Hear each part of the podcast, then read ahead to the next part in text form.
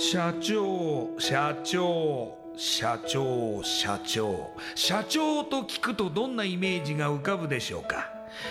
近寄りがたい偉い人それとも百戦錬磨？本当にそうでしょうか？社長は会社の顔。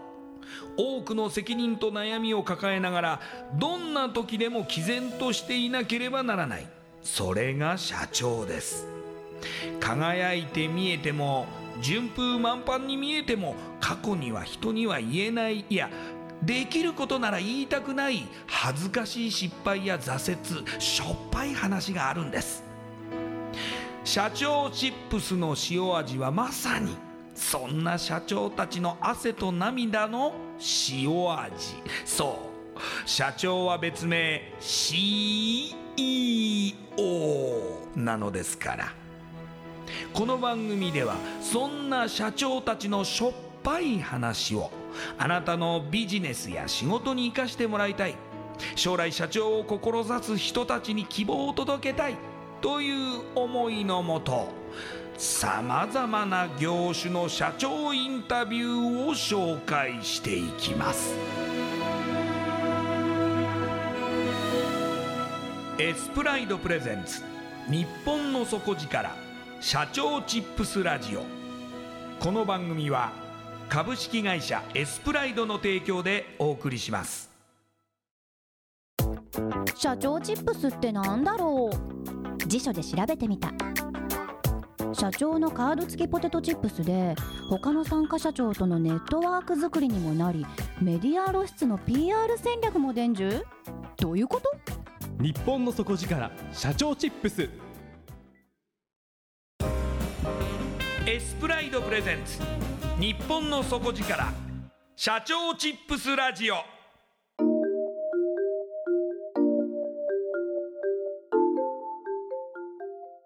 エスプライドプレゼンツ。日本の底力。社長チップスラジオ。こんばんは。社長応援ナビゲーターの西川真理子です。今夜のゲストは。株式会社 R9 代表取締役社長。永井亮さんです。永井社長よろしくお願いします。よろしくお願いします。ではまずはじめに私の方から永井社長のプロフィールご紹介させてください永井さんは青山学院大学経済学部ご卒業後1999年株式会社リクルートエイブリック現在のリクルートキャリアにご入社。連続 MVP 受賞などトップセールスとしてご活躍後2006年株式会社リクルートに出向。2009年には株式会社 R9 をご設立。代表取締役社長に就任されます。これまでに1200社を超える経営者採用担当者の相談や5000人を超える転職就職の相談実績をお持ちで全国で学生ビジネスパーソンまた経営者を対象に年間およそ100回の人事業務のアウトソーシングに対する講演セミナーを行っていらっしゃいます。それではこの後永井社長の汗と涙の塩味エピソードに迫っていきます。永井社長。まずリクルートエイブリック現在のリクルートキャリアにご入社されるわけなんですけれどもこれはまあ人材業界興味あったっていうことなんですかね？実は全然興味はなくてですね、はい、はい、あの当時私あの大学時代は体育会に入ってまして、ええ、あの就職活動ほとんどできなかったんですねあの練習で。と言いますと、はい、何のスポーツですか？あの空手をやってまして。空手ですか、はい、はい、でその就職活動も多分2週間ぐらいしか活動ができなくて、ええ、となった時に2週間で活動できる会社はどこかというところで逆算して考えた時に実はたまたまその時ってのリクナビが紙からネットに移る時期でして、え、ネットでやってる企業だと結果が早いんじゃないかということで、はい、その中で7社ぐらい適当に選んだのがそのうちの一つが実はそのリクルートエイブリックだったということなんですね。はい、すごくまあ効率を重視して選ばれたということでご入社されます。で、えっ、と配属はどこの事業部になったわけですか？最初はの IT の法人営業部というところに配属になりました。はい。で、まあ、法人営業に携わるわけですが、はい、いかがでしたか？あの最初はですね非常に苦労しましてというのはあの当時 IT というのはすごく伸びてる時期で、えー、えー、その IT に配属されている先輩たちがですね、まあ、会社の中でのそのいわゆる優秀な凄腕の先輩たちがたくさん配属されていて、はい、その中に一人新人がポツンと来たので、はい、まあ、相当毎日叱られたりですね、はい、はい、結果が出ないようなそんな日々を毎日送っていた感じですね。いやもうですからまあリクルートエブリックさんとしてもまあ推進していきたい事業部だから会社の中の精鋭たちが集まってる中に新卒で一人入って、ねはい、まあ、だいぶでもそれは期待されてたってことじゃないですかね。どうなんでしょうかね、わからないんですけどね。はい、はい、でも、その中でも連続 MVP 受賞ということですから、まあ、実績を残していくわけですよね。そうですね。あのその後のあのいろんな部署に配属になったんですけども、その時からだんだん実績を出すようになってきたんですが、はい、でもその時の経験がやっぱりこう生きているというかですね、はい、はい、あの凄腕の先輩たちがいたからこそ、その先輩たちがやらないことをやるってことをすごく心がけてやったので、それがその後のですねあのいろんなところで結果につながったなというふうに思ってます。盲点を自分が補っていったりとか、まあ、修正していったりとかっていうところを、まあ、提案できるようなそうですね、形だったってことですよね。例えば、えっと、先輩たちがですねやっぱこの新規を取らなくちゃいけない時にもうみ皆さん取ってるんですよねほぼ、ええ、例えば新聞に見つけて私が朝電話してもいやあのなんとか先輩が今日来ますよって言われちゃうっていうですね。そそれぐらい皆さんも完璧にやっていて、はい、となると同じターゲットを狙ったらダメだということで、まあ、例えば地方を狙ったりとかあとその当時まだそのネットベンチャーってあんまりその知られてなかった時だったのでそういった企業をあの担当するっていうことをしたら誰もやってなかったのであのそれで実績がすごくついていったって感じだったんですね。うん。いやでもそういう新人さんがいらっしゃったら先輩たちもねうかうかしてられなかったと思いますけれどもでもその実績が認められて、あのー、その後まあ、キャリアが変わっていくわけなんですけれども、ね。はい、はい、どのような部署にはい、あの実は転勤ものすごく多くてですね、えー、あの2年半東京でやった後名古屋の今度 IT の立ち上げということで、えー、と IT のこの人材紹介の部署のですねあの法人営業と企画っていうことで転勤になりました。はい。はい、でその後あのまたいろんなところ転々としていくような感じですね。はい。はい、名古屋の次は？はいあの福岡九州の支社のあの今度は立て直しということで、はい、はい、そこに転勤になりまして。立て直しということは、まあ実績っていうか、まあ、業績が悪かったってことですよね？そうですね。あのその当時、えー、支社が4つあったんですがそのうちの福岡っていうのがもう全く売り上げが上がってない支社で、はい、会社としてもちょっとこのどうしようかと畳もうかとい。うようなことまで言われていた支社だったんですね。えー、でただあの私の先輩がですね支社長としてそこをなんとかしたいということで行かれてちょっとこう回復の兆しが見えていたんですが、はい、なかなかもっとこうなんて言うんでしょうね目立てるような状態ではなかったので、まあ、そこで助けてほしいと言われたので自ら手を挙げてそこに行ったっていう感じなんですね。自ら手を挙げていった、はい、でまず何をされたんですか？あの実は最初に行った時にですね、はい、えっと、キャリアアドバイザーというふうにあの転職斡旋する、はい、面談をする人たちの立場だったんですけどももともといらっしゃったあのすごいあの大先輩の方が、えー、比較的こう年齢の高い方々だけをですね担当してたんですね、えー、例えば50歳の方とか、はい、そうするとそのゾーンの方って転職ってなかなかやっぱり難しいと言われてるゾーンを、それをですねあの社長からやれと言われまして、はい、はい、非常に難しかったんですよね、はい、あの普通では無理と言われてるゾーンだったので、はい、しかもその大先輩はたくさん担当者がいて300人ぐらい担当してまして、普通あの大体キャリアアドバイザーって多い人でもあの80人ぐらいの担当なんですよ、えー、それが300人担当しなくちゃいけないっていうですね、えーはい、まあ、そういう無茶な状態からのスタートっていうことをやれと言われたんですね。はい、はい、300人を一人で担当しろと、はい、しかも九州支社は今一番業績が悪いと。はい、でしかも転職が難しいと言われるゾーンということですね。はい、はい。でそ それって現状打開できるんですかね？いや普通だったら無理ですよね。そうですよね、はい、でもなんとかしてしまったわけですか？そうですおかげさまでもう死者は急拡大しまして急成長して立て直りまして、はい、えっと、個人も全然実績上げてなかったので死者全員がもうみんな達成できるようなハイ達成ですね。できるような。全国見てもトップレベルの売り上げにまでなったですね、はい、すごい力ですね。永井さんの力って。でもその時はもう本当にあの一般職として行ったわけですか？そうですね。リーダーとしては行きましたが一番最年少で、えー、っと一番私と近い人でも7つ上ぐらいの先輩だったので本当にもう先輩たちに囲まれた状態の中でのスタートでした。なかなかでもやりづらい環境の中で、はい、本当に成績残す方なんですね、はい、そうなるとでもどんどんどんどんやってくれっていう話になりませんか、そうですね。やっぱりなりますよね、えー、と実はその支社が全然立ち上がらなかったのでダメだと言われてたんですが九州が立て直っちゃったので、えー、会社がじゃあもう支社出そうというですね逆はい、逆になって、はい、はい、もう全国出すって話になりまして、はい、で当時あの比較的穴だったあの広島にはい、中四国支社ということで中四国エリアを全部見るっていうことでそこの責任者として社長として、えー、やってくれっていうふうに言われまして、えー、はい、そこの責任者で行くことになったんですね。はい、いやもうその九州もだし広島もだしその永井さんに与えられているミッションってすごく大きいですけれども凄まじい毎日ですよね。そうですね。想像すると、はい、そうですね。あのすごく辛かったんですけど楽しかったですけどね。はい、はい、寝てました？あんまり寝てなかったですね。あんまり寝られないですよね、食べてました、あのほとんど食べれてなくてですね、実は福岡にいた時も、まあ、広島の時もそうなんですがほぼ毎日、まあ、吉牛の生活を送ってまして、はい、もう時間がなくてですね、はい、もったいないんですよね食べに行くのは。えー、はい、えー、なのでせっかくあの地域地域の美味しいものを食べれるはずだったんですが全く食べたことはなく、えー、はい、あの食べたのは本当にあの会社を辞めて独立してからなんかこう食べ始めたっていう感じですね美味しいものを。はあ、うん、じゃあもう本当にもうその時はもう仕事のことしか考えてなかったし、ね、でもなんとかしなきゃいけないっていう状況ですもんね。ねはい、まあ、すごく、まあ、塩味を経験された後2009年に株式会社 R9 のご設立になるんですけれども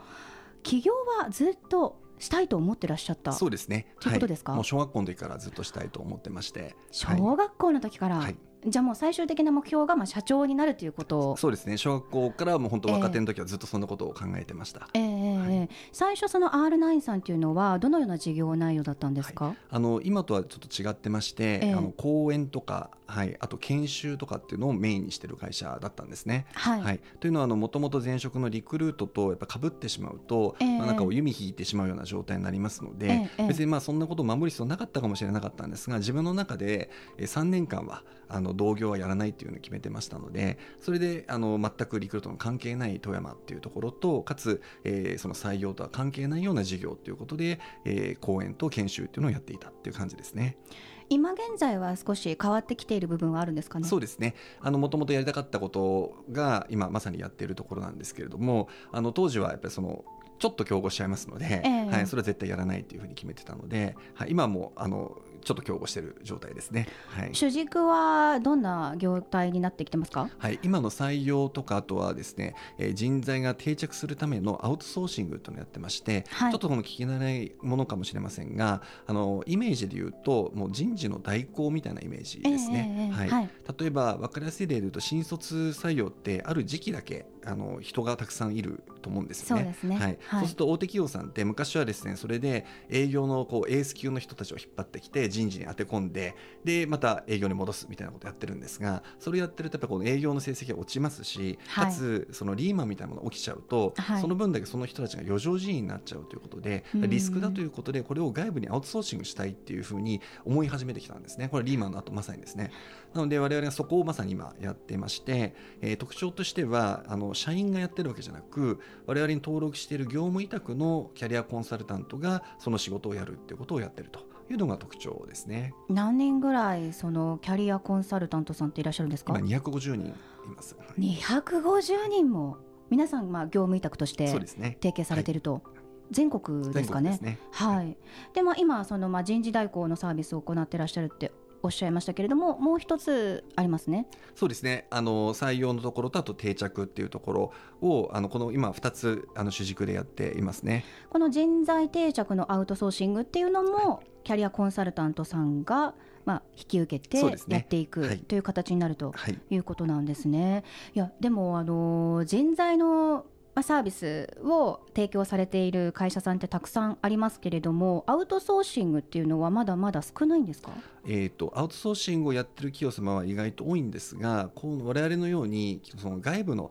キャリアコンサルタントがやるっていう形式をやってる企業さんは多分ほとんどなくてですね、えー、はい、あのこの人数規模だと多分当社だけだと思います、えー、ーはい、なぜでもそこであえてその業務委託のキャリアコンサルタントさんでやっていこうと思われてるんですか？あの実はあの起業するときに私があの自分でもキャリアコンサルの資格は持っていたんですがあのお金を払って、えー、相談に行ったんですね、はいはい、はい、でコンサル有名なコンサルタントの方に。でその方に言われたことが非常にショックで、はい、びっくりしたことがありまして何かというとあの3つ言われたんですがまずあの起業をやめろって言われたんですね。はい、はい、はい、で2つ目はいや大丈夫ですって言ったらですね君は自分に自信を持ちすぎだと。えー、で3つ目は会社は3年でほとんど潰れるんだから、はい、会社を潰しに行くようなもんだっていうひどいことを言われまして、えー、でそこでまあ非常に憤りを感じたんですね。はい、でじゃあそれなんでそういうふうに言ったのかと思った時に分かったのがそういうその市場を学ぶ場がなくて、うん、えー、だからその自分の価値観とか知識でアドバイスしてるんだって思ったんですね、えー、実はその有名な先生はあのもうメーカーを定年退職された方ででそれで、えー、早くから資格を持っていたのでこう第一人者になってっていう人だったんですね。ですんで転職経験もなければしかもそのメーカーさんっていうのはもうすごい石橋を叩いて散々渡あの叩いた挙句渡らないっていうぐらいこう硬い会社なので、えーはい、あの冒険をしない会社なんですよね、はい、そうするとそういうアドバイスになるっていうのはよく分かったのでとなると今国があの国家資格にしてですね10万人増やすって言ってるんですがそれをしちゃうと多分仕事がなく資格だけ持つ人ってのは増えると思いますのでこれをやっぱり何とかしたいというふうに思ってだったらその人たちの雇用を乱そうと。それをやるのは私たちがやろうということを決めて、はい、なのでこの業態というのにこだわってやってるって形なんですね。いやただですね、まあ、今時代として人を採用するのってすごく難しくなっていて、ね、やはりそのクライアント様からの要望も難しくなってきてませんか？なってますね。はい、ただですね、えっと、意外とこの人事領域ってデータがありそうでなくてですねあの面接とか一つ取ってみてもほとんどの場合が感覚で取ってるんですよね。なるほど、はい、ちゃんとデータに基づいたものとかではなく感覚で取っていて、えー、なので実際にすぐ辞めちゃったり活躍できなかったりってことがあると思うんですね。で今我々はそこにちゃんとデータを取って、えー、どの人が面接をしたりどういう面接をするとそこの数値が上がるかっていうことを分析しながらやってるのでちゃんとその理にかなったも採用してるので、えー、我々がアウトソーシング入ると、まあ、いい方がちゃんと取れますしかつ定着していくんですよね。ここが多分大きな違いじゃないかなと思うんですね。またその R9 さんが推奨してらっしゃる、まあ、良い採用のアウトソーシングっていうものを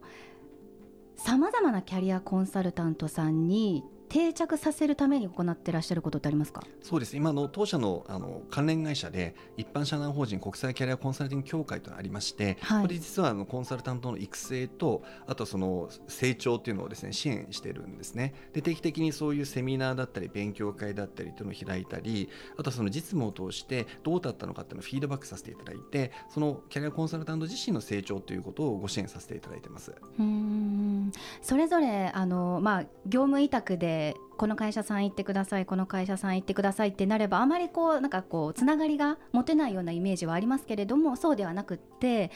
さまざ、まなフォローがされると教育もされるというシステムが、ね、まあ、もう構築されてるってことですよね。ね。うんなるほど。今現在でもあのこれから2024年に何万人ってはい、あの国が10万人にするというのを謳っているので、はい、我々はそのうちの 20%2 万人をうちの会社で雇用を作ろうというふうに思ってます。なるほど。でその、まあ、リーダー的存在というか、まあ、牽引されるようなその業界を引っ張るような会社さんになっていきたいとい。うことなんですね、はい、また新たにその事業内容としては何かお考えのところってありますか？そうですね。今あの本当にあの要望としていただいたのはその定着っていうところなんですがただこれが少し発展していっていろんな使い方を今していただいてるんですね。例えばここ最近あのキーワードとして言われているの101面談っていうのがあって何かというと、はい、上司部下が、えー、面談を毎週しましょうっていうのがですね最近トレンドになっているんですね、はい、ただ実際問題上司の方がそこに時間を割くってほとんどできなくて、えー、まあ、大体形骸化していくというところを、これを我々が代理で今やっているんですね、えー、そうすると何が起きるかっていうともちろんその方々が離職しないっていうところはあるんですがその方々の成長の支援っていうのができるので何を持ってるのかとかどうしていきたいのかっていうところを我々が第三者として聞いてあげることによってその方がより成長するっていうことができるので、そういう意味では会社のその研修を特にしなくても、我々のその支援によって伸びていくっていう人がたくさん増えていく、まあ、そんなところが今新しくこうできてきてるっていう状態ですね。今のお話伺っているとその社員さんのなんていうんですかねモチベーションとかあとはまた不満っていう部分って精神的な面っていうのがすごく大きいっていうことですか？そうですね。精神的な面だったりあとはコミュニケーションロスが多分大きいと思うんですよね。上司の期待っていうところと部下の成長イメージっていうところが大体ずれていますので、はい、そういうことが積み重なっていくとこう不満になってやめていくってことになりますのでそこを埋める作業ってのが必要だと思うんですね。これを面談っていうのを通しながら、えー、うまく上司と部下の間を取り持つのが我々の役目という形ですね。うんそれがまた客観的な視点が入るから、ね、それはいい方にプラスに働くということですか、はい、ね。うん。人ってこう上司には言いづらいんですけど第三者にいくらでも言えるっていうのはあると思いますし、えー、またその居酒屋とかで愚痴っていても意味がないものを我々に言っていただくとそれをどうやってその課題解決につなげるかっていうことに持っていけるのでそういった意味ではその怒りとか不満っていうのがモチベーションになっていくっていう感じですね。なるほど。小学校4年生の時から社長さんになりたいと思われて、まあ、起業実現された永井社長ですけれども今はその目標としては何パーセントぐらい達成されている感じですか？まだもう1%も全然達成できてないですね、はい、1%もですか、はい、もうじゃあもうまだまだまだまだですね、はい、やりたいことがたくさんあるとい。うことなんですね。はい、まあ、夢は尽きないというところなんでしょうけれども、あの永井社長のように小さい頃から社長になりたいと思われている方もいらっしゃいますしやはり今サラリーマンでいずれ起業したいって思われている方もいらっしゃいますのでぜひそのような方にご経験からアドバイスやメッセージなどいただけますか、はい、あの私が日頃思っているのがですねあの働くことは楽しいっていうことなんですね。あのやっぱ人生を考えてみた時に、えー、働くって睡眠時間より実は長くてえー、ってことは働くことがつまんないってことは人生がつまんないと同じことだと思うんですね。となるとやっぱこう楽しいと思えることををしておかないと人生損しますからだからその一番長い働くっていうのは楽しくいようというふうに思ってますですので、えー、これから起業する方々にもやっぱりこう楽しく仕事をしてほしいなと思ってますし楽しければ多分辛いことも全然苦ではないんじゃないかなというふうに思ってますのでなので私はいつも働くは楽しいということを言っている形ですね。うんやはり手がけてらっしゃるのもその人材のところですし人事の方がやはり楽しんでないっていうのはかなりその会社に対しての影響力ってすごく大きいですもんね。ねはい、うんやはりそのあたりもキャリアコンサルタントさんへの浸透も力を入れら入れてらっしゃるところなんですかね。ねはいわかりました。ありがとうございます。今夜のゲストは株式会社 R9 代表取締役社長永井亮さんでした。ありがとうございました。インパクトのある PR がしたいけどどうしたらいいのか。採用の時学生の印象に残せるようなものがあればな。社長同士のつながりを作りたいんですけど。社長さん悩んでいませんか？その悩み解決しましょう。日本の底力社長チップス。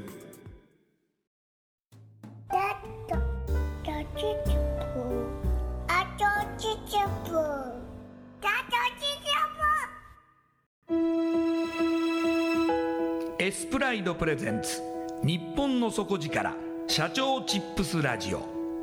この番組は株式会社エスプライドの提供でお送りしました。